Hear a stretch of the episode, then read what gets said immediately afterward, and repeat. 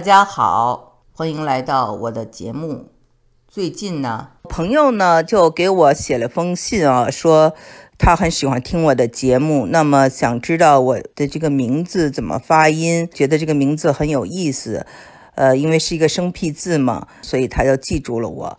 呃，王瑞这个词念瑞，我们家人呢就是习惯叫我王瑞，这样发音呢就觉得比较顺口。瑞字好像就觉得很不顺口，所以熟悉的人一般都叫我王瑞。瑞字呢本身是微蕊自生光，来自这个《孔雀东南飞》里，《孔雀东南飞》里是这么说的：“妾有绣腰如微蕊自生光。”意思就是说，这个穿的这个袄非常的色彩艳丽，非常的漂亮，像花草一样。所以呢，在后来的人生里，我跟我姐姐都特别喜欢穿花的衣服。不知道跟名字有没有关系？她呢叫王薇，前面的这个“微蕊自生光”的“微”字儿是她的名字，“蕊”是我的名字。有一句还叫做“兰叶春葳蕤”，这是唐代诗人张九龄的一首诗。兰叶春葳蕤，桂花秋皎洁。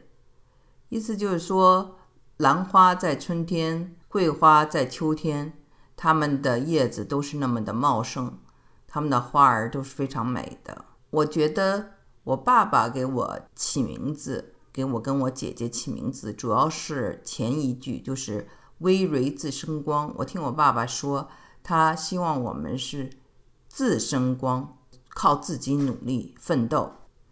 葳蕤本身就是草木茂盛的样子。那么还有一个词叫做蕤宾，是一个符号，音乐的符号。还有玉蕊是一种草药。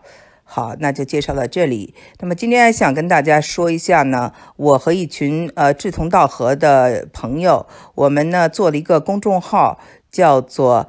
中美漫谈啊，就是基本上是发一些原创和有一些呢是我在这个喜马拉雅做的一些节目的一个深度的一个文字版啊，就是说，因为我是脱口秀嘛，就随随时说嘛。